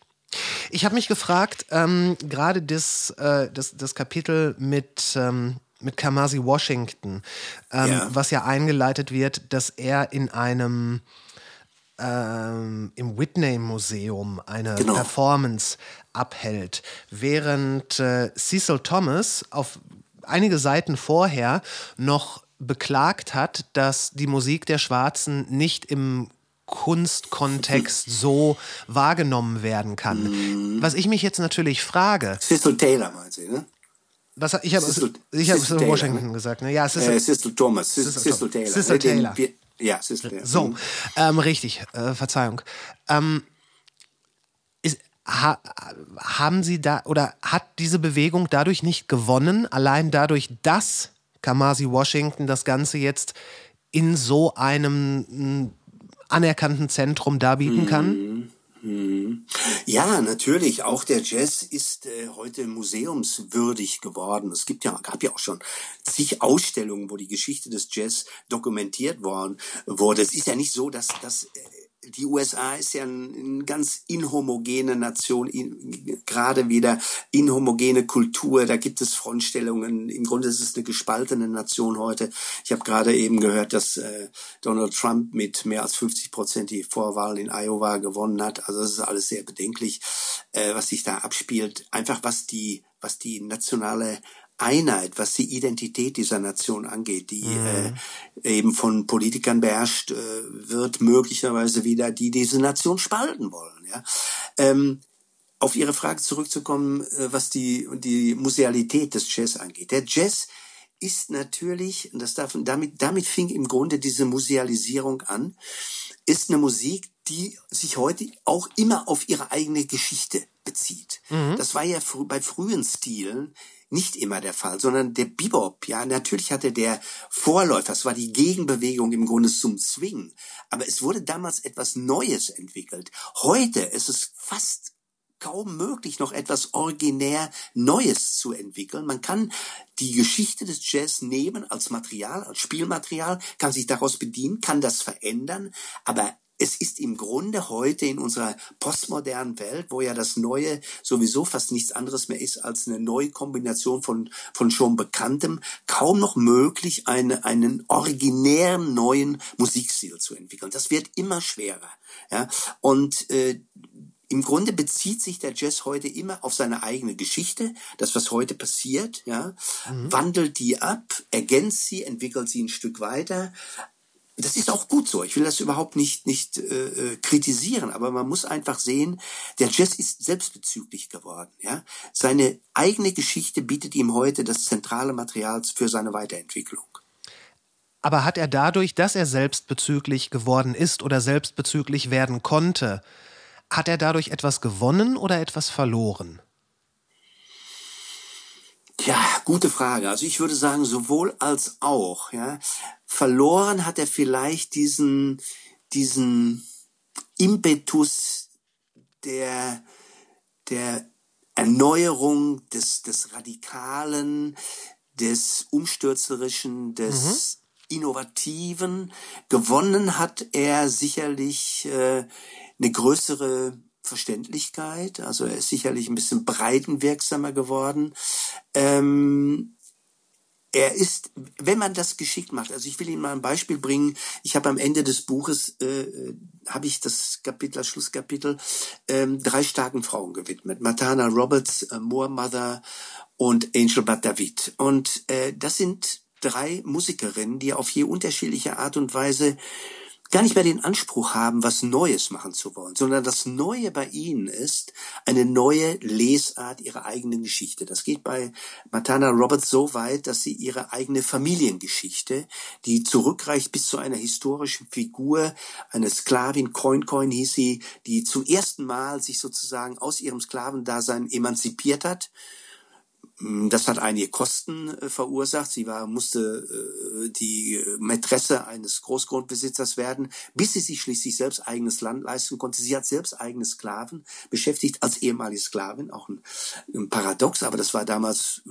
war das völlig normal, gang und gäbe. Aber sie war die erste, die man, was man heute sagen will, erfolgreiche Unternehmerin, schwarze Unternehmerin, die sich eben aus ihrer Sklaverei befreit hat und zur erfolgreichen landwirtschaftlichen Unternehmerin wurde und die und die Matana Roberts beschreibt nun in, ihren, in ihrem Projekt Coin Coin, das ist ein auf zwölf äh, Alben projektiertes äh, Konzept, von denen jetzt die ersten fünf erschienen sind, beschreibt sie sozusagen die Suche nach ihren Wurzeln, um ihre eigene Identität heute in den USA äh, zu, zu stärken, um sich sozusagen ihrer eigenen Identität zu vergewissern, um dadurch auch sowas wie eine Selbstermächtigung, äh, so etwas wie ein, ein Selbstbewusstsein zu entwickeln, indem sie ihre eigene Geschichte bis zur Sklaverei zurückverfolgt. Also man mhm. kann, man kann die Geschichte des Jazz natürlich auch in einem emanzipatorischen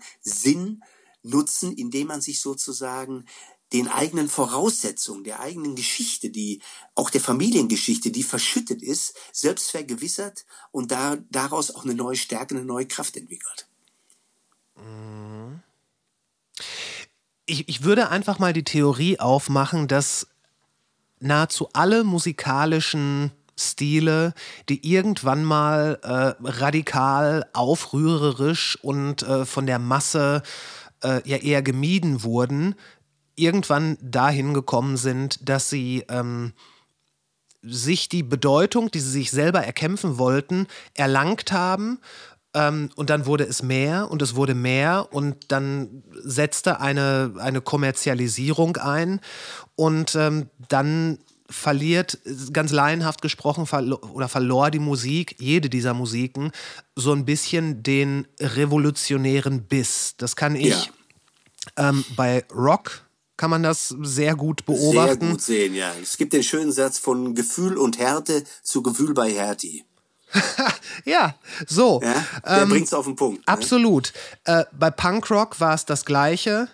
Ähm, bei Hip-Hop war es auch das Gleiche. Das, ja. was damals zum Beispiel NWA für ein Beben ausgelöst haben, ähm, davon ist heute nur noch ein ganz gemächliches Zittern übrig und äh, die Protagonisten von NWA, die spielen heute in familienfreundlichen Hollywood-Blockbustern äh, mit.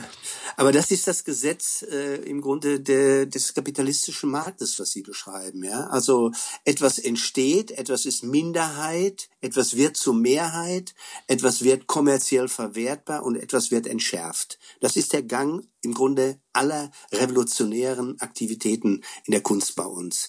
Es gibt allerdings im Jazz nach wie vor, das würde ich schon behaupten, Fremdkörper, so sperrige Figuren und so sperrige Musiken, die sich so einer Vereinnahmung jetzt unserer Konsumkultur verweigern. Nenne ich mal ein Beispiel Albert Eiler.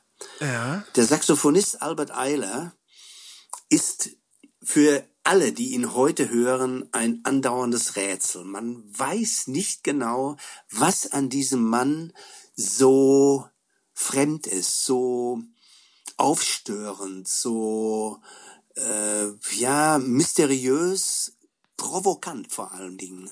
Also gerade dieses Zusammenspiel von kinderliedhaften, ganz einfachen Themen, Melodien, bis mit in, dann mit einem Tigersprung in eine radikale Form der der Improvisation, der Expressivität, das verstört nach wie vor. Ein anderes Beispiel ist Cecil Taylor. Das ist auch so ein Unikat gewesen. Cecil Taylor, äh, es gibt heute niemanden, selbst Alexander von Schlippenbach, der sicher ein bisschen in der Tradition von Cecil Taylor steht. Es gibt heute niemanden am Piano, der eine solche Radikalität auf die Tasten bringt und damit solche verstörenden Erfahrungen provoziert. Und das bedeutet zunächst mal verstörende Erfahrungen. Selbstgewissheiten, auch beim Hörer, werden aufgebrochen. Es werden Reflexionsprozesse im besten Fall in Gang gesetzt. Und das hat für mich dann schon letztlich einen politischen Impetus auch. In dem Moment, wo ich sozusagen das Gegebene in Frage stelle, das Vorhandene, das Selbst, Selbstgewisse, das Einfache und mich öffne einfach. Das ist schon der erste Schritt in eine politische Haltung. Und es gibt nach wie vor in Jazz solche Figuren, ich habe jetzt nur mal zwei genannt, aber die verweigern sich im Grunde aufgrund ihrer Radikalität doch so einer Vereinnahmung im Massengeschmack, äh, in der Entschärfung unserer Konsumkultur. Okay, ähm, das, das stimmt, aber das gibt es natürlich in vielen Musiken. Ähm, spätestens in dem Moment, wenn man sagt, ich will mich dem Massenmarkt insofern verweigern, als das, was ich hier mache, ist für die Hörerinnen und Hörer eigentlich Krach. Aber ich lade es hintergründig mit irgendeiner vermeintlichen Aussage auf. Aber was ihr hört, ist im Grunde genommen doch nur ähm, eine Stunde schwarz, äh, weißes Rauschen. Das, mhm. das, was dann so an die Performance-Kunst anknüpft. Ich finde, wenn, wenn, wenn Radikalität in der Musik da ist, kann und sollte sie das nicht nur darüber erreichen, dass sie sagt, meine Musik ist nicht mehr anschlussfähig. Hm. Ja, ja, anschlussfähig ist diese Musik schon, ja. Äh, die Frage ist nur, gehört nicht so eine Verrätselung äh, zum Wesen von Kunst überhaupt dazu? Ja? Also äh, in dem Moment, wo etwas sofort verständlich ist, unmittelbar einleuchtet und so weiter, spricht man eigentlich nicht von Kunst, sondern es gehört zum Wesen des Kunstwerks, dass er, dass es eine Fremdheit ausdrückt, äh, eine Fremdheit, die man sich dann natürlich sozusagen erarbeiten kann. Also äh, deshalb zwingt sie einen auch zum genauen in der in der Musik zum genauen Hinhören. Man, es reicht eben nicht, sich das sich davon nur mal berieseln zu lassen, sondern wenn man tiefer einsteigt in diese Musik, dann verliert sie auch ein, ein bisschen von von von ihrer Rätselhaftigkeit und das macht ja im Grunde äh, den emanzipatorischen Gehalt auch dieser Musik aus. Das stimmt. Aber ich sehe immer noch sehr viele, gerade im Bereich der Performancekunst, ich meine, hey, vielleicht verstehe ich es auch einfach nicht, ähm, dass da ähm, Dinge vorgebracht werden, die der Fremdheit um der Fremdheit willen ähm, eine Bühne bieten. Und in ja. dem Moment kann man, würde ich sagen, so tief gucken, wie man möchte, es sei denn, man beginnt zu fantasieren, einen wirklichen Kern, auf den man sich, äh, auf den man das Ganze zurückverfolgen kann, der dann auch noch für einen selbst Gewinn bringt oder erleuchtend ist, den findet man nicht. Hm, gibt es sicherlich. Also diese La Polar, äh, die, die einfach, äh, ja, aber da, da ist es dann das Problem, dann ist es eigentlich auch eine, eine Darstellung sozusagen einer gewissen Egomanie, ja. Mhm. Ich rede ja von einer Musik, die durchaus ihren sozialen Charakter behalten hat, die auch die Leute nach wie vor fasziniert, weil sie eben nicht unmittelbar verständlich ist, aber doch im Grunde anschlussfähig bleibt. Man kommt irgendwie, wenn man sich genauer damit befasst, dann doch irgendwie damit weiter. Es gibt sicherlich eine äh, inzwischen in der in der modernen Kunst auch äh, Ausdrucksformen, äh, die so radikal selbstbezüglich auch sind, dass sie im Grunde diese Anschlussfähigkeit vermissen lassen. Mhm. Gar keine Frage. Äh, ich mir geht das auch manchmal so, auch auch im modernen Theater, äh, im Regietheater. Äh, ist mir manchmal, fehlt mir manchmal diese, diese Einstiegsmöglichkeit, so würde ich es mal nennen, ja. ja. Äh, aber im Jazz, ich meine, der Jazz hat auch, das darf man auch nicht vergessen, der Jazz, wie die Rockmusik auch, hat ja was sehr Körperliches, ja. Also wenn ich äh, eine Jazzgruppe vor mir sehe auf der Bühne, dann ist der Sound dieser Band äh, schon ein sehr körperlicher Sound. Allein Instrumente wie das Saxophon, die Trompete, die werden im Grunde mit dem Körper, der Körper spricht, sag ich, die werden werden mit dem Körper gespielt, ja, mhm. nicht nur mit dem mit mit den Lippen, sondern mit dem ganzen Körper. Beim Saxophon schwingt äh, das Zwergfell, die Stütze sozusagen. Da entsteht ein Großteil des Saxophon-Sounds eben im menschlichen Körper und nicht nur im Instrument. Und dieser Körper ist natürlich immer in einen sozialen Zusammenhang verwickelt, ja. Also der Mensch mit seinem Körper ist natürlich ein soziales Wesen, was eben nicht so so, so eine Kunstchimäre äh, ist, äh, sondern das macht im Grunde diese Körperlichkeit des Sounds macht auch ein bisschen den sozialen Charakter dieser dieser Musik aus. So verstehe ich es zumindest. Und so habe ich es versucht auch am Ende meines Buches, wo ich die Frage zur zur Semantik, also zur Bedeutung ja. von Sound generell stelle, äh, so ein bisschen in diese Richtung zu denken. Das ist natürlich noch die ganz, ganz große Frage, die im Raum steht. Wie kann eine Musik, die größtenteils instrumental ist. Natürlich, es gibt auch äh, Vocal Jazz, wie zum Beispiel äh, Billie Holiday mit Strange, Strange Fruit. Fruit genau. wir, da ist der politische äh, Gehalt natürlich unmittelbar greifbar. Ne? Richtig. Richtig, allein schon die, ähm, die Reaktion von Enslinger, aber darauf würde ich gleich gerne noch kommen. Mhm. Wie kann instrumentale Musik politisch sein? Gute Frage, ja, die stelle ich ja auch. Äh, ich glaube, instrumentale Musik kann per se nicht politisch sein, sondern sie wird politisiert. Mhm. Politisch sein kann der Musiker, der sie macht. Politisch sein kann die Situation, in der sie entsteht. Politisch sein kann auch der Rezipient, der sie hört und in sein politisches Koordinatensystem einordnet. Klang als solcher ist nicht politisch. Die Musik ist ja auch keine Sprache, sondern sie ist bestenfalls, das diskutiere ich ausführlich in meinem Schlusskapitel, sie ist bestenfalls sprachähnlich. Also ich glaube, wenn man in diese Richtung weiterdenkt, was kann Musik sagen? wenn man dieses, dieses Sagen mal ernst nimmt, was kann Musik sagen und damit auch bedeuten, mhm. dann kommt man über den Begriff des Gestus äh, ein Stückchen weiter, so etwas wie der Klanggestus, ja, der kann schon ein, eine, eine gewisse Bedeutung haben, die zwar nicht eindeutig politisch ist, aber sie kann, sie kann, wie ich eben schon sagte, sie kann etwas etwas liebgewonnen, Verständliches, etwa bestimmte Hörgewohnheiten, bestimmte, damit auch eine bestimmte Gedankenwelt aufbrechen, ja. Also es gibt ja im Jazz äh, Instrumente, die eben eine starke vokale Natur haben. Das Saxophon beispielsweise ist ja. wahrscheinlich das Instrument, mit dem ich vermeintlich am ehesten sprechen kann.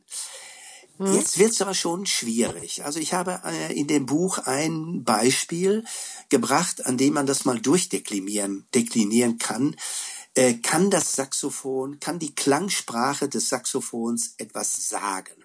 Das Stück Alabama von John Coltrane. Das wird immer so als das Referenzstück des politischen Jazz genannt. In jeder Diskussion, wo es um äh, Jazz und Politik geht, wird Alabama genannt. Mhm. Alabama bezieht sich auf den Vorfall in Birmingham, Alabama, wo 1961 ähm, die Kirche von äh, weißen Rassisten, von Anhängern des äh, Ku Klux Klan in die Luft gesprengt wurde. Dabei sind vier kleine Mädchen umgekommen. Es hat damals in dem im aufbrechenden äh, Civil Rights Movement einen großen Aufschrei gegeben. Martin Luther King ist sofort angereist, hat dann auch die Begräbnisrede gehalten. Äh, es hat die Nation wirklich zutiefst erschüttert, dass weiße Rassisten hier so etwas machen konnten. Und John Coltrane hat jetzt äh, ein paar Wochen nach diesem Attentat ist er ins Studio gegangen, hat ein Stück aufgenommen, dem er den den Titel Alabama gegeben hat. Mhm.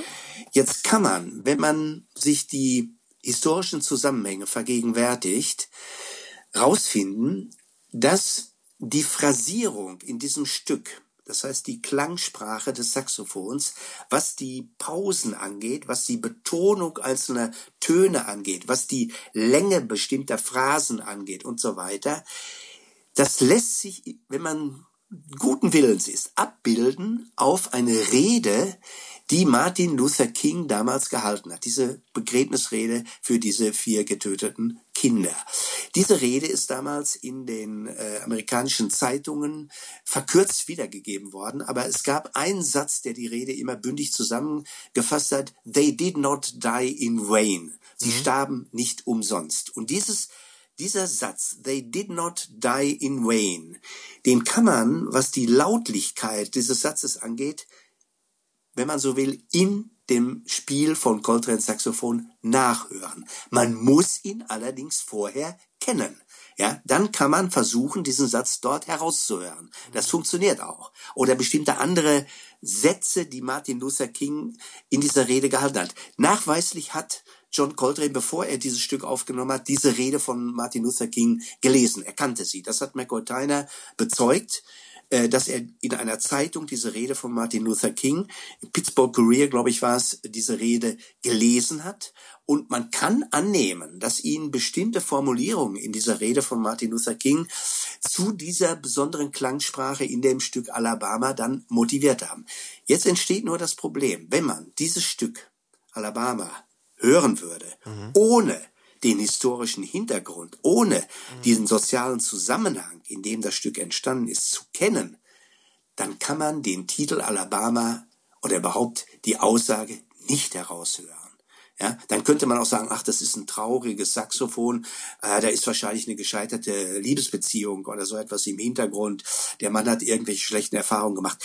Man kann diesen rassistischen Background des Stücks nicht aus dem aus der Klangsprache als solche heraushören. Man muss ihn kennen, um dann sozusagen beim Hören dieses das hinein zu projizieren und dann merkt man, okay, hier hat jemand wirklich äh, darauf reagiert. Also das ist sehr schwierig. Das gleiche Problem ergibt sich bei einem anderen Stück, was auch immer so als so ein politisches Stück genannt wird, Freedom Rider von von Art Blakey. Ich hatte ihn eben schon genannt. Mhm. Art Blakey war so ein Vorkämpfer des Hardbop mit seinen Jazz Messengers und er hat ein Stück aufgenommen, äh, Freedom Rider.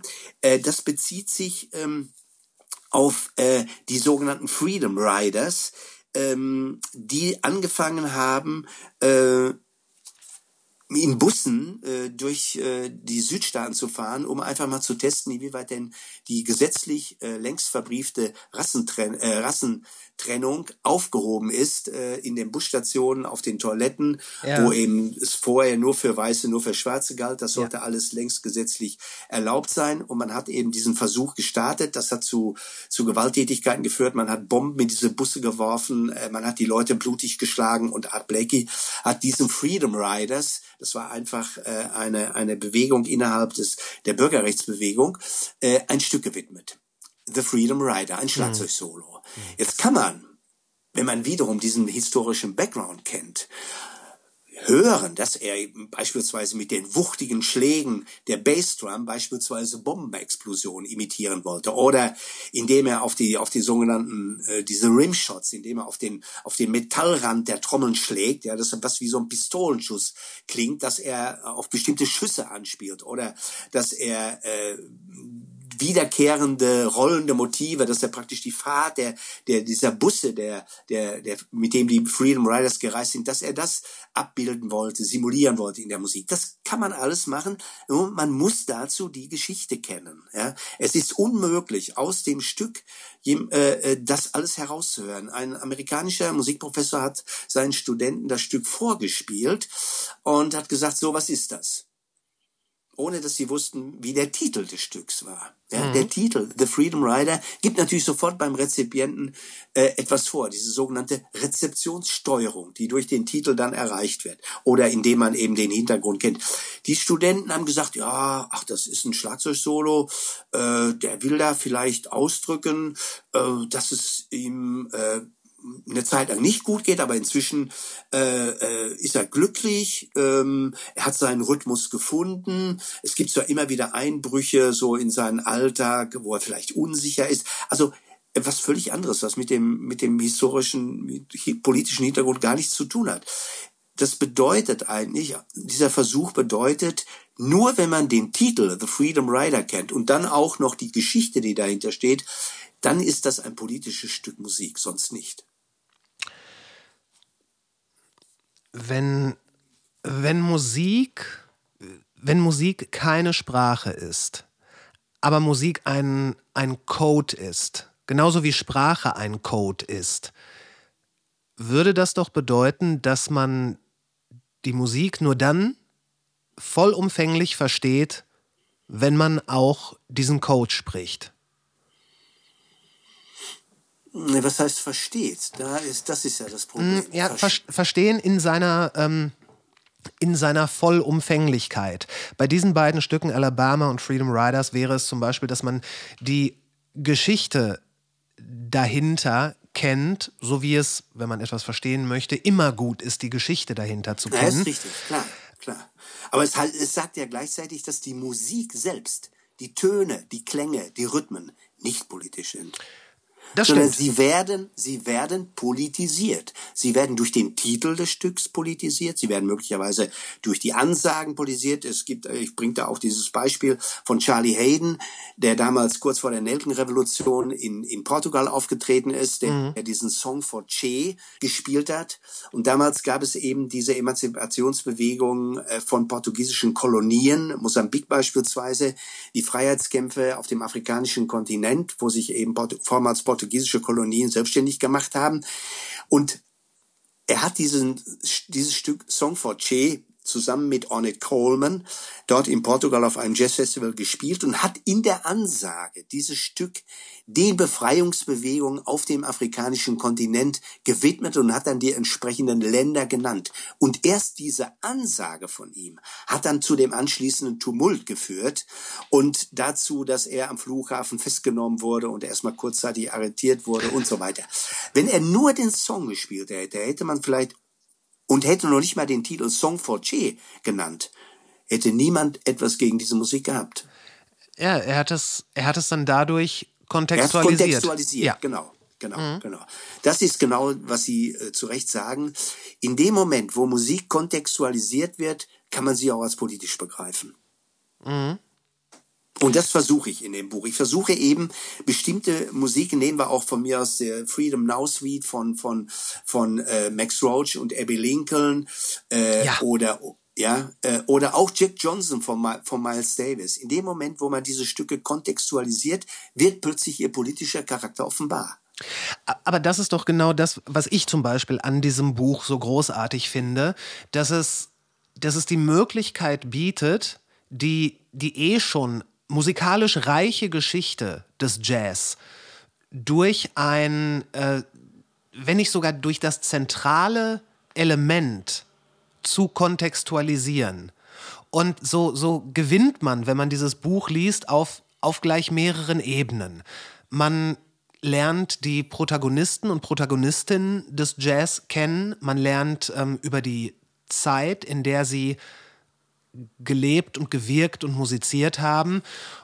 Und man merkt auch, wie sich dieses, dieses, dieses Zusammenführen von den Umständen, den Personen und die Fähigkeit, ihre Gefühle in Musik auszudrücken, wie wenn das alles zusammenkommt, was mhm. dann entsteht, was dann weitere Früchte trägt. Und dieses Buch bietet nach meinem Dafürhalten wenn wir sagen wollen, Jazz ist eine Sprache und wenn wir sagen wollen, man muss diese Sprache sprechen, um es zu verstehen, dann ist das so ein Dictionary. Mhm. Ja, im besten Fall, nicht? Also äh, die, ich sag mal, das Konstruktionsprinzip des Buches ist ja, dass ich die Jazzgeschichte anhand bestimmter zentraler Personen neu erzähle.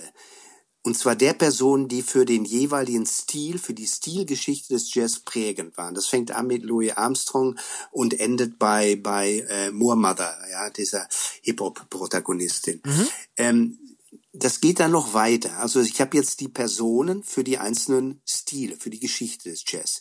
Jetzt habe ich mir die zentralen Stücke dieser Personen vorgenommen, die ich dann daraufhin untersuche, was Sie eben sagten, in welchem politischen Kontext sind sie überhaupt entstanden? Inwieweit ist dieser politische Kontext in die Musik eingeflossen? Inwieweit kann ich, wenn ich diesen Kontext kenne, ihn auch aus der Musik heraushören? Also es ist im Grunde, äh, es ist so ein mehrstufiges Verfahren.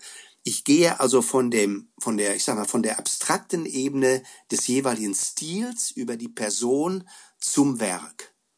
Mhm. Ja. ja da, das ist im, im Grunde das äh, Konstruktionsprinzip. Und ich glaube, und jedes Kapitel fängt mit einer Geschichte an. Also ich versuche jedes Kapitel mit einer also Geschichte oder kleinen Story, Anekdote so einzuleiten, dass der Leser im Grunde so ein bisschen reingezogen wird. Also nehmen wir mal das, das Louis Armstrong Kapitel. Ja. Louis Armstrong, ähm, ganz interessante Geschichte, war einer der sogenannten King of Zulus. Das war eine Gruppe äh, von äh, Afroamerikanern, die sich bei der jährlichen Mardi Gras Parade in New Orleans mit einem eigenen Wagen ähm, geschmückt haben. Und äh, man hat dort einen jeweiligen König, sie haben sich selbst Zulu Club genannt und äh, äh, dann hat man immer je, für jedes Jahr einen speziellen King of the Zulus gewählt. Der kam in ein äh, Affenkostüm, ja, wurde schwarz geschminkt, mhm. äh, warf Kokosnüsse in die Menge und äh, ja und hatte dann äh, eben seinen Spaß. Äh, hatte eine, eine, eine Blechkrone auf und äh, war auch so ein bisschen eine Parodie natürlich auf das Königstum. Was damals aber vielen Schwarzen absolut missfallen hat, war, dass Louis Armstrong sich hier so ein bisschen wie ein wie ein Bimbo äh, inszeniert hat. Ja, er hat einfach den für viele, vor allen Dingen für die Bebopper, die es damals schon, die damals schon anfingen an der Ostküste, äh, sozusagen ein ein neues schwarzes Selbstbewusstsein neues schwarzes Selbstbewusstsein in den Jazz zu tragen. Für die äh, verkörperte äh, Louis Armstrong nicht zuletzt mit dieser Aktion so den Onkel Tom-Typen des Jazz. Ja. ja, der lässt sich so, äh, ja. Er lässt alles lässt mit so, sich machen. Ein, lässt alles mit sich machen. Immer gut gelaunt, immer grinsend, immer mit gebeckten Zähnen und es passte halt zu Louis Armstrong für viele, ja, mhm. dass er damals eben auch King of Zulus wurde, der dann noch so seine Kokosnüsse in die Menge warf, was, was viele als eine erniedrigende, beleidigende Geste für Schwarze empfunden haben. Für Louis Armstrong, Louis Armstrong hat das völlig anders gesehen. Für ihn war es ein Ausdruck des Stolzes. Ja, er war, hat sein Leben lang davon geträumt, King of Zulu einmal zu werden in New Orleans bei dieser Parade. Und er war mächtig stolz, dass es ihm gelungen ist. Und für ihn war das eigentlich ein Ausdruck schwarzen Selbstbewusstseins aus. Auch. aber er hat es trotzdem nicht geschafft, im Grunde diesen, diesen, diesen Ruch, dieses Image so des Onkel Tom-Typen abzustreifen. Er hat es dadurch eher verstärkt. Dann ist aber folgende Geschichte passiert. Äh, in äh, Little Rock in Arkansas hat ein äh, damals äh, rassistischer Gouverneur Orwell E. Forbes äh, verhindert, äh, und zwar äh, durch äh, Einschreiten äh, der örtlichen Polizei, dass schwarze Schulkinder die örtliche Schule, die eine integrierte Schule nach dem Gesetz sein sollte, betraten. Mhm. Und das hat zu einem riesigen Aufschrei in den USA geführt. Äh, letztendlich musste der Präsident dann sogar die Nationalgarde dorthin schicken nach Little Rock, um eben den, den schwarzen Kindern den Schulbesuch zu ermöglichen. Es hat auf jeden Fall eine, eine riesigen, einen riesigen Aufschrei gegeben. Die, die Medien waren voll. Und Louis Armstrong, von dem es niemand erwartet hätte, hat in einem Interview gesagt, wenn die amerikanische Regierung meine Leute so schändlich behandelt, dann bin ich mit der fertig, dann können die mich mal, dann soll diese Regierung zur Hölle fahren. Und er hat den amerikanischen Präsidenten damals als Motherfucker bezeichnet, was die schlimmste Beleidigung, Beleidigung war. Der Aufschrei in den Gazetten war groß. Man hat Louis Armstrong geraten, er soll doch wieder zu seinen Vorfahren in Afrika zurückkehren. Und das wäre sein Dank dafür, dass man ihm so ein gutes Leben in Amerika ermöglicht hätte. Also Louis Armstrong wurde über Nacht, muss man sagen, nach diesem Interview zu einer Hassfigur zu einem Hassobjekt. Aber in der Jazz-Community, gerade die Leute, die ihn vorher heftigst kritisiert haben, wie die Gillespie zum Beispiel. wie diese Gillespie, sie sagen es, die haben plötzlich den Hut gezogen und haben gesagt, Mensch, dass sich so jemand für unsere Belange, für unsere Belange unserer Race einsetzt, das hätten wir nie erwartet. Und damit hat Louis Armstrong im Grunde demonstriert, es kommt letztlich auf die Haltung an, auf das, was man auch als Jazzmusiker, als bekannte öffentliche Figur und Louis Armstrong war damals der offizielle Botschafter vom Außenministerium, der den Jazz unter anderem in die UdSSR bringen sollte, um den dort zu demonstrieren, wie demokratisch doch die USA sind, wenn sie so eine demokratische Spielform in der Improvisation wie den Jazz äh, international äh, ähm, äh, propagieren. Ja, also mhm. Louis Armstrong war nicht irgendwer, sondern er war im Grunde von der Regierung dafür ausersehen worden, den Jazz als, als American Artform in die Welt zu tragen. Ja, und, und auch so den jemand bezieht dann so eine knallharte Position gegen die Regierung. Und da haben viele gesagt, Chapeau, Louis, das hätten wir dir nicht zugetraut. Natürlich, wenn er äh, dafür instrumentalisiert wurde, den ähm, American Way of Life auch in die Welt zu tragen und diese, ja. äh, diese originär amerikanische Musikform des Jazz in die Welt zu tragen, so jemand hat ja unglaublich viel zu verlieren. Ja, natürlich. Er hat unglaublich viel zu verlieren, aber es war ihm dann egal. Und er hat dann später, als ihn ein, ein Reporter in Schweden äh, darauf angesprochen hat, äh, sag mal, äh, ähm, war dir das nicht, was, war das nicht gefährlich? Äh, ich meine, man hätte dir doch, äh, wenn man dich niedergeschlagen hätte, du hättest doch nie wieder Trompete spielen können. Ach, sagt er, das war mir eigentlich egal, man hätte selbst Jesus niedergeschlagen, wenn er das gesagt hätte. Also er hatte äh, letztlich das hätte man ihm vielleicht wirklich nicht zugetraut. Wir haben ihn ja hier, er war damals ja auch ein gern gesehener Gast in den Samstagabendshows hier in der ARD im deutschen Fernsehen. Louis Armstrong war eben immer so die Inkarnation des fröhlichen, gut gelaunten Jazz-Entertainers mhm. und damit auch des Jazz als einer gut gelaunten Unterhaltungsmusik. Aber so eine knallharte politische Stellungnahme hätte ihm wohl niemand zugetraut. Und dass er innerlich immer dieser Emanzipation, diesem Emanzipationsbestreben und der Bürgerrechtsbewegung verbunden war, das hat er auch am Ende seines Lebens nicht zuletzt dadurch dokumentiert, dass er die inoffizielle Hymne des Civil Rights Movement, nämlich We Shall Overcome, dann noch in einer sehr bewegenden Instrumentalversion aufgenommen hat. Also das war auch nochmal ein Statement von ihm. Und auch da greift wieder ähm, unsere Theorie, dass wenn ein Lied kontextualisiert wird, dann kann es ganz hervorragend als politisches Statement Absolut. herhalten.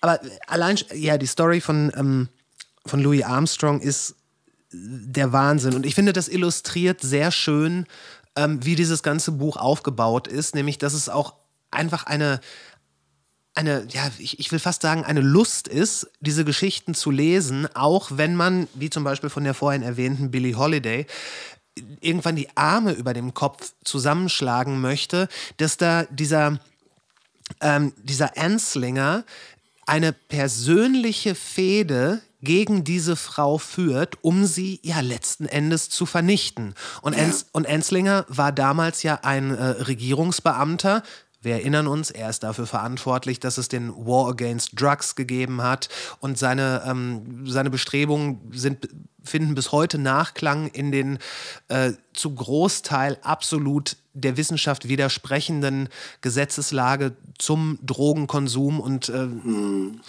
dieserjenige hat hat halt einfach gesagt, so, Billie Holiday, die wollen wir fertig machen. Wir machen jetzt eine Frau mit der uns zur Verfügung stehenden Macht des Gesetzes fertig.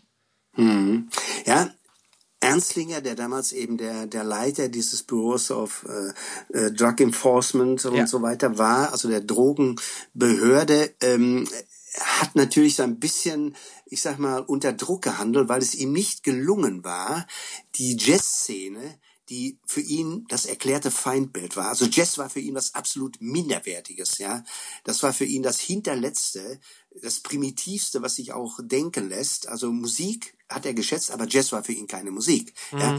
Und er hat versucht sozusagen auch durch, durch Undercover-Leute in die Jazzszene einzudringen, um den Drogenkonsum dort ähm, zu untersuchen, um die Leute hinter Gitter zu bringen. Er hatte mehrere erfolglose Versuche gestartet, ähm, sozusagen über V-Leute da äh, Leute beim Drogenkonsum zu ertappen, um die ganze Szene damit auszuhöhlen. Das ist ihm nicht gelungen. Und dann hat er weil sowieso Billie Holiday aufgrund ihrer ihrer äh, Interpretation von von Strange Foods äh, so eine Hassfigur war, auch für das weiße Establishment äh, Anfang der 40er Jahre, hat er äh, gedacht, naja, das ist ein leichtes Opfer was sie, das muss man auch sagen, natürlich war, weil Billie Holiday natürlich Drogen konsumierte, sie war heroinabhängig. Ähm, das ist eine, das äh, habe ich ausführlich beschrieben, mhm. wie sie da hingekommen ist. Sie hatte immer ein ganz unglückliches Händchen bei der bei der Wahl ihrer Begleiter, ihrer Ehemänner. Das waren zum Teil Dealer und und und Zuhälter und so weiter. Und die haben sie ein bisschen da auch reingestoßen in diese Szene. Ähm, sie war als bekennende Race Woman natürlich auch zutiefst frustriert über diese täglichen rassistischen Anfeindungen, äh, der, ähm, der sie ausgesetzt war. Und äh, deshalb waren die Drogen für sie auch so ein bisschen, so ein bisschen Flucht, Fluchthilfe. Was ja nicht, nicht äh, selten der Fall ist. Was nicht selten der Fall ist. Und Ernstlinger hat in ihr ein, ja, ein willfähriges Opfer erkannt und hat gedacht, oh, da schlage ich zwei Fliegen mit einer Klappe. Ich kann sie vernichten. Billie Holiday war damals mit ihrem Strange Fruit Song äh, eine Galionsfigur der, ja. der Jazzszene, war eine der prominentesten Figuren. Und ich kann gleichzeitig dieses Lied dadurch klein machen. Sie kann es nicht mehr singen, wenn sie inhaftiert ist. Und äh, ich kann einen Schlag sozusagen gegen eine eine der größten Repräsentantinnen des Jazz unternehmen. Und ähm, ja, wie Sie eben gesagt haben, also er hat dann alle alle äh, Mühe darauf verwandt, äh, auch mit Hilfe von von zwei äh, Agenten, die sich an sie rangemacht haben. Der erste ist dann abgesprungen, weil er sich in sie verliebt hat. Der zweite, äh, das war jemand, der war dafür bekannt, dass er auch immer mal äh, im Drogenmilieu, auch bei Prostituierten, dann äh, Gefälligkeiten einforderte, der Leuten Drogen untergeschoben hatte. Äh, der hat es in der Tat geschafft, dann ähm, Billie Holiday ähm, ja beim Drogenkonsum zu erwischen. Man hat eine Razzia gemacht, hat Stoff bei ihr gefunden. Sie hat sofort erklärt, ich mache eine, gern sofort eine Erziehungskur.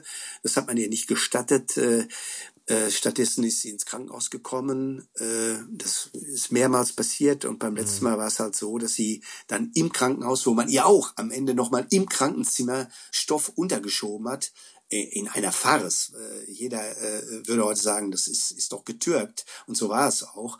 Ähm, und dann ist sie letztlich dort in Handschellen gestorben. Sie ist mhm. ans Krankenbett mit Handschellen gefesselt dort gestorben. Und äh, Ernstlinger hat am nächsten Tag triumphierend gesagt, sie wird nicht mehr Good Morning Hardeck, das war ein bekannter Song von ihr, singen.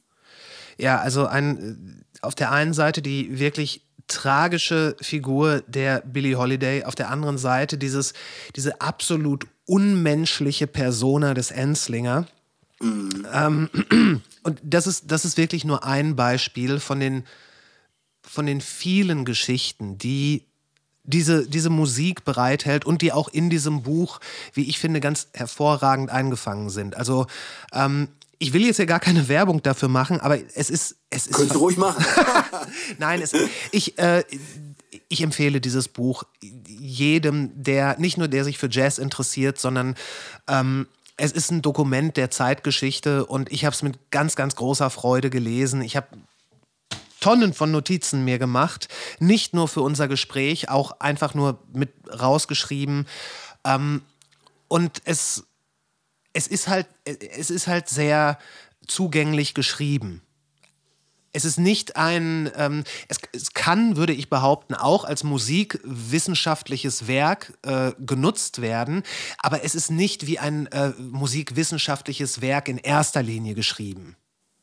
Ja, das freut mich, dass Sie das so sehen. es war natürlich mein Interesse, das auch ein bisschen journalistisch äh, zu schreiben, ohne dabei auf Genauigkeit und äh, Präzision in den Argumenten zu verzichten. Ne?